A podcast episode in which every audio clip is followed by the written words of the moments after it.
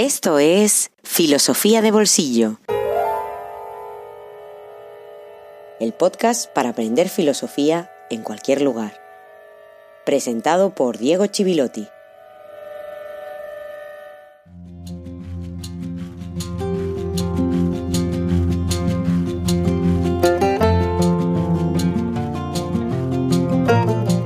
Buenos días y feliz jueves filosófico número 20. Esta última semana, Filosofía de Bolsillo ha seguido creciendo, seguramente favorecido por el confinamiento en tantos países hispanohablantes, pero os quiero dar las gracias por la confianza, fidelidad y por el entusiasmo por la filosofía que me habéis hecho llegar. Además de eso, hemos recibido mensajes muy interesantes, con observaciones muy enriquecedoras y la comunidad de amigos de este podcast está creciendo en cantidad y calidad. Yo hablo siempre de oyentes, pero me parece demasiado frío el concepto y además no responde al carácter de todas esas reacciones, comentarios, opiniones, impresiones que vamos recibiendo. Oyentes al final se pueden contabilizar, reducir a números, lamentablemente como tantas veces sucede en nuestra sociedad. Me gustaría ser más ágil respondiendo, pero son cada vez más los correos que recibimos. De todas maneras, muy pronto podré anunciar novedades que vayan complementando los contenidos del podcast semanal, además de facilitar esa interacción en la comunidad de filosofía de bolsillo, que es la que va a hacer crecer este proyecto y con la que vamos a aprender todos. Yo, por supuesto, el primero.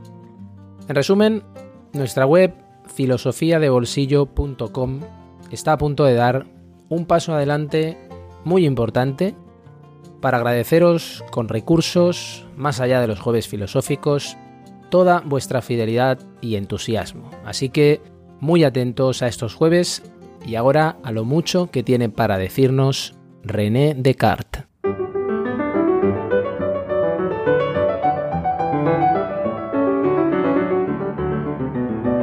El episodio anterior recibimos a René Descartes, hicimos ese gran salto en el tiempo para aterrizar en plena edad moderna. Pero como la filosofía no debe dar nada por supuesto, nos preguntamos qué es eso de la edad moderna, por qué hablamos de modernidad y por qué, al presentar a Descartes, o Descartes para los amigos, tenemos que hablar de ese periodo. En otras palabras, ¿por qué y en qué sentido Descartes se considera el fundador del pensamiento moderno. ¿Hay un solo fundador de la filosofía moderna? Por supuesto que no. La historiografía, que implica un método, es decir, unas herramientas, un camino y una manera de acercarse al pasado, necesariamente simplifica para comprender mejor.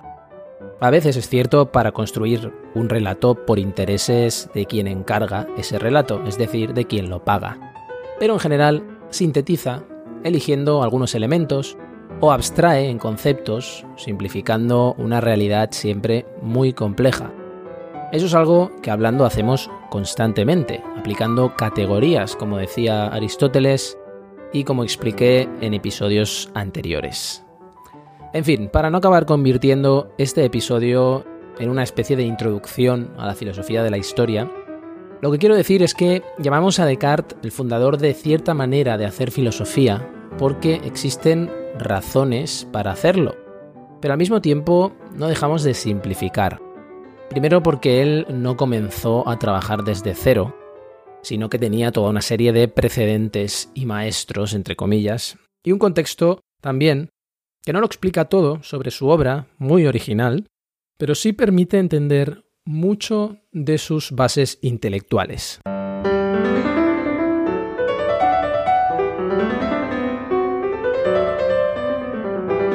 Descartes en contexto.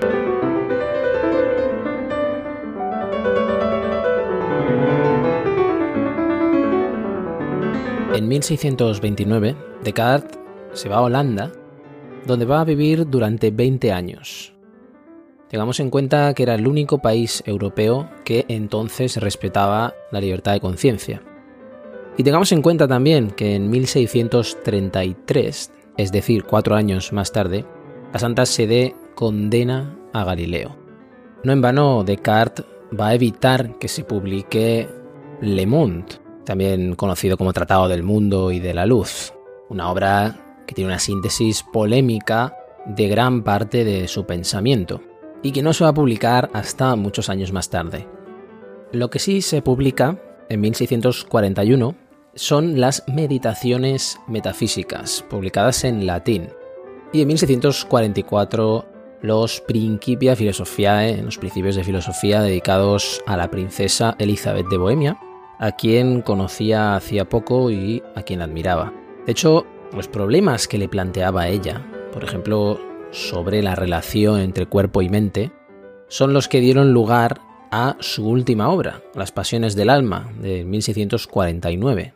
Es decir, que Elizabeth de Bohemia sería también una de esas mujeres a reivindicar en la historia del pensamiento.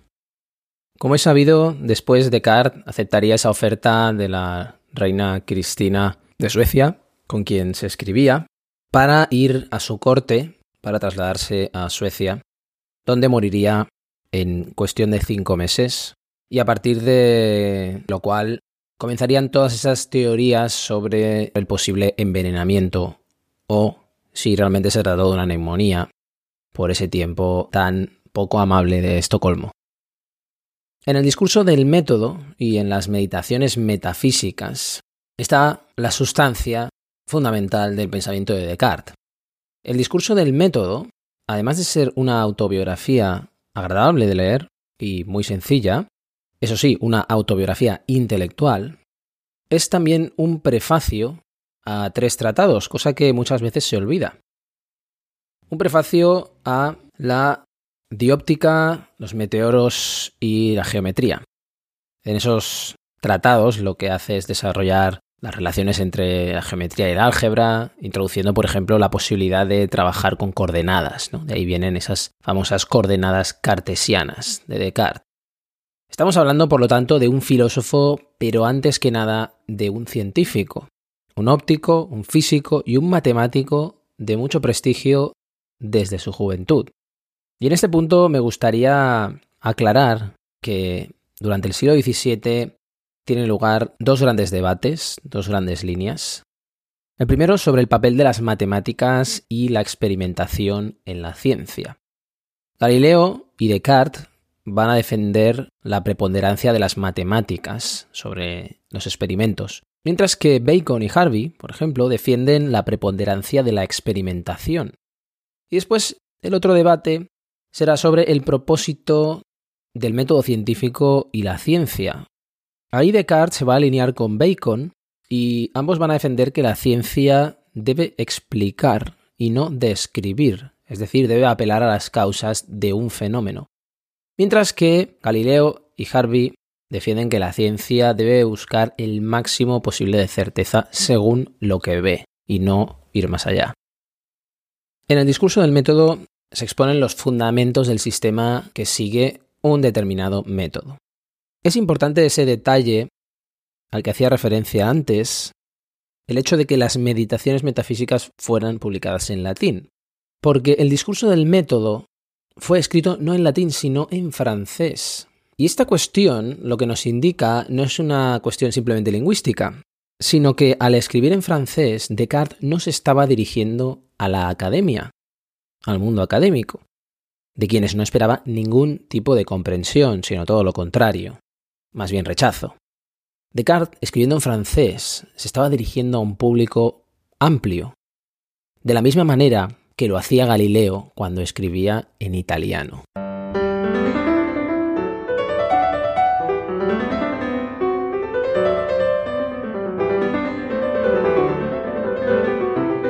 La búsqueda de un método.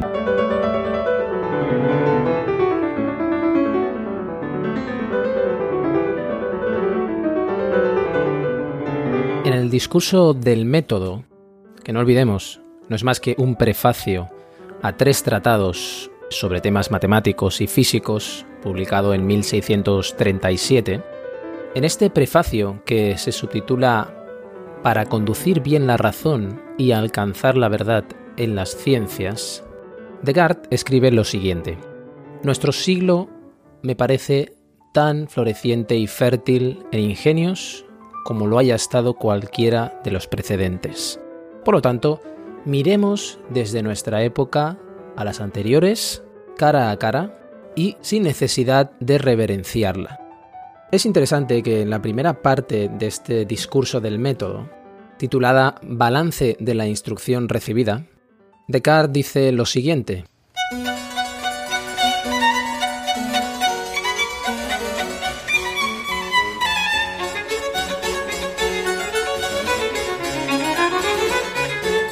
Es casi lo mismo conversar con gentes de otros siglos que viajar por extrañas tierras. Bueno es saber algo de las costumbres de otros pueblos para juzgarlas del propio con mejor acierto, y no creer que todo lo que sea contrario a nuestras modas es ridículo y opuesto a la razón, como suelen hacer los que no han visto nada. Pero el que emplea demasiado tiempo en viajar acaba por tornarse extranjero en su propio país.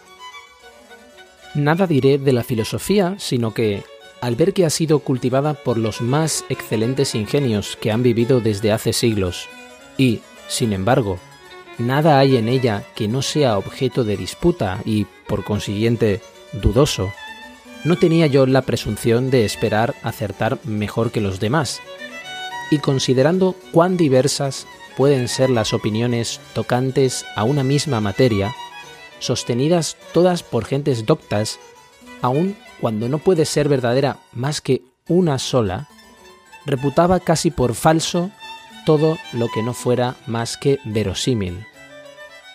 Y en cuanto a las demás ciencias, ya que toman sus principios de la filosofía, pensaba yo que sobre tan endebles cimientos no podía haberse edificado nada sólido. No tenía una buena opinión de la filosofía que le habían enseñado. Y fíjate que es muy importante porque él considera que todas las ciencias toman sus principios de la filosofía. De manera que la filosofía son los cimientos. Y esos cimientos eran endebles, esos cimientos en la instrucción que había recibido y en ese balance de esa instrucción que él hace en la primera parte del discurso del método sí que tenía buena opinión de la matemática. Por eso escribe,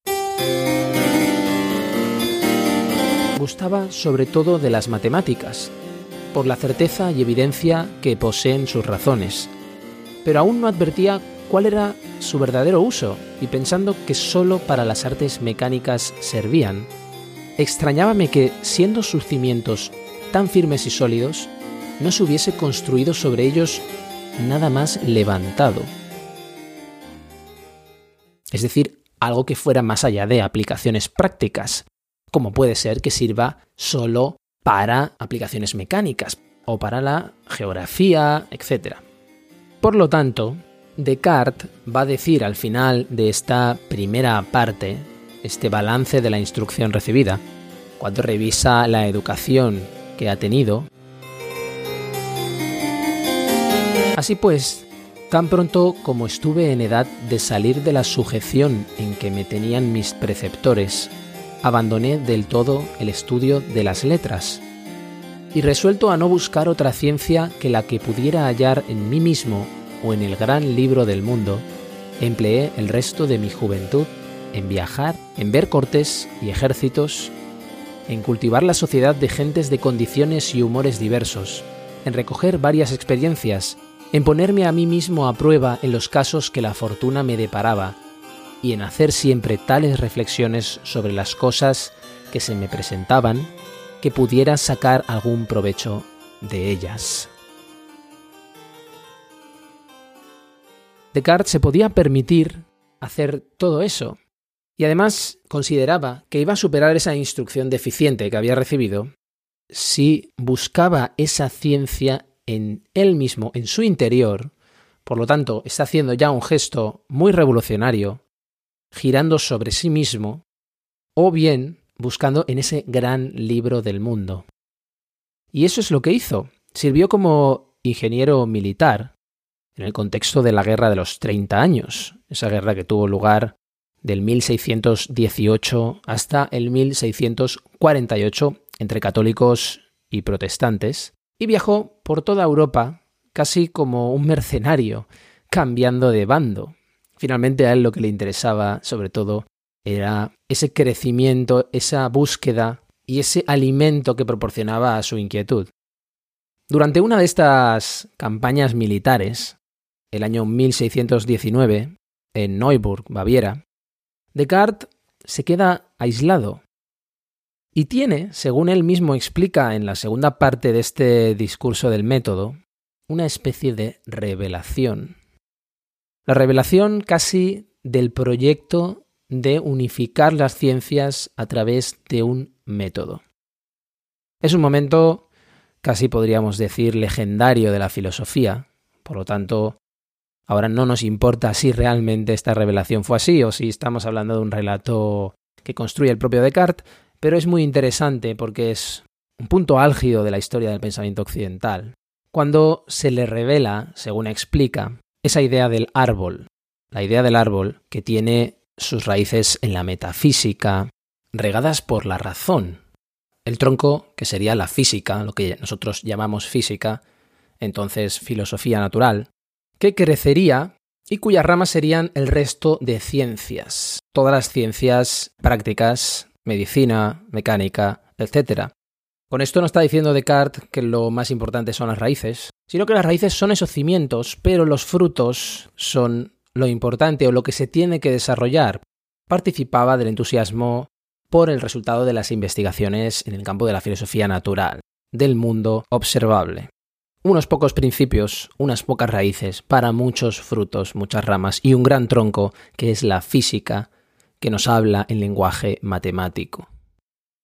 Esta es una cuestión que, si se quiere ampliar, habría que ir al prefacio de su obra Principia Philosophiae, Principios de la Filosofía, publicada años después del El discurso del método.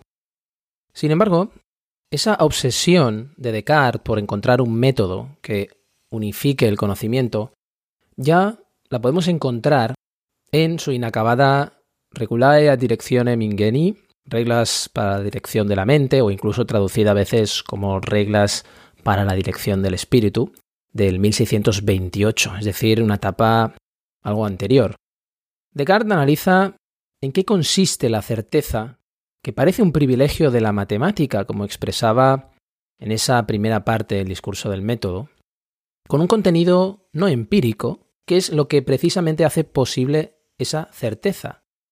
Y lo hace todo esto con el propósito de desarrollar una matesis universalis, es decir, una disciplina universal aplicable a todos los objetos del mundo, a todos los objetos del conocimiento, que tiene la matemática como modelo para las ciencias y la filosofía. En otras palabras, lo que busca Descartes es un conjunto de reglas que sean ciertas y sencillas que garanticen la verdad en cualquier investigación. Ya veis que es muy ambicioso y que es producto también de una época en la que se produce un gran desarrollo de la investigación en el campo de la filosofía natural. Las dos grandes obsesiones cartesianas son encontrar ese método y dar con la unidad del saber, esa unidad que nos permita relacionar todos esos saberes, todas esas disciplinas que parecen funcionar de manera independiente, pero que están profundamente relacionadas y que además se benefician de esa relación. En cuanto al método, seguramente Descartes está muy cerca de nosotros, digamos que somos cartesianos, bastante cartesianos en ese aspecto, creemos en un método, utilizamos métodos, investigamos utilizando métodos y también investigamos sobre cómo podemos mejorar los métodos, que finalmente lo que quiere decir método es camino, métodos en griego, un camino para llegar a algún lugar. En este caso, para acercarnos de forma adecuada a un objeto y conocerlo con el máximo de rigor. En el aspecto de la unidad del saber ya no seríamos tan cartesianos o hemos perdido algo de ese proyecto, aunque muchas veces se reivindica y se intenta siempre recuperar.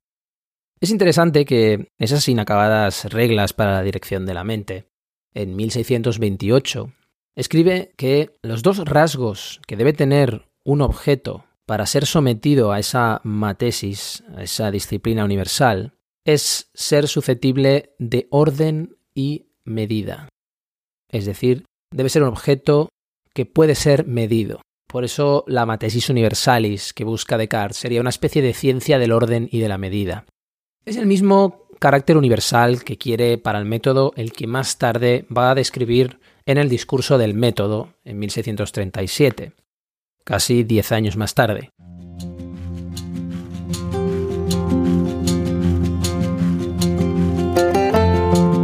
A cambio del poderoso y orgánico mundo de la filosofía natural aristotélica, la nueva metafísica presentaba un mundo mecánico de materia inerte, incesante movimiento local y colisión azarosa. Desplazó las cualidades sensibles tan centrales en la filosofía aristotélica, ofreciéndoles una carta de ciudadanía de segunda clase como cualidades secundarias o incluso reduciéndolas al estatus de ilusiones sensoriales. A cambio de las cualidades explicativas de la materia y la forma, presentaba el tamaño, la figura y el movimiento de los corpúsculos invisibles, elevando el movimiento local a una posición de preeminencia entre las categorías del cambio y reduciendo toda causalidad a la causalidad eficiente y material.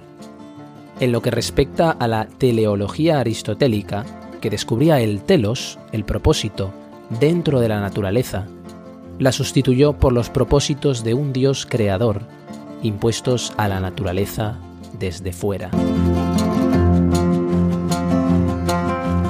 David Charles Lindbergh Los inicios de la ciencia occidental. Aquí dejamos este episodio número 20 que nos ha servido para cerrar esta introducción al pensamiento cartesiano, tanto en lo que respecta al contexto, a sus referentes, a su época, como al sentido y al lugar que tiene la obra de Descartes en el pensamiento occidental. Hecho evidentemente de una manera muy sintética, pero que nos va a servir con estos elementos puestos sobre la mesa ya para entrar en el pensamiento cartesiano de madurez y en esas dos obras capitales que son el discurso del método y las meditaciones metafísicas, de las que hablaremos en el próximo jueves filosófico. Una vez más, y como siempre digo, estoy encantado de recibir tus comentarios, propuestas también, observaciones, dudas, buscándome en las redes sociales como Diego Chivilotti o sumándote a la página de Facebook de Filosofía de Bolsillo, con lo que también me estarás ayudando, porque ya sabes que en nuestra época, la garantía y fiabilidad de un proyecto muchas veces se resume en el apoyo social que tiene en las redes. No digo que se mida en likes, no quiero aceptar eso, pero sí que me ayuda siempre a poder difundir, a poder llegar también a más gente, a poder consolidar el proyecto. Y también estaré encantado de encontrarte por allí, que podamos intercambiar comentarios o te pueda ayudar con alguna duda. Por supuesto, como siempre, tienes a tu disposición la página web filosofiadebolsillo.com y nuestro email. Escribe a correo arroba filosofiadebolsillo.com. Espero que sigas bien, que este confinamiento y esta pandemia no te hayan afectado de una forma especialmente negativa y espero encontrarte de nuevo el próximo jueves en Filosofía de Bolsillo. Hasta pronto.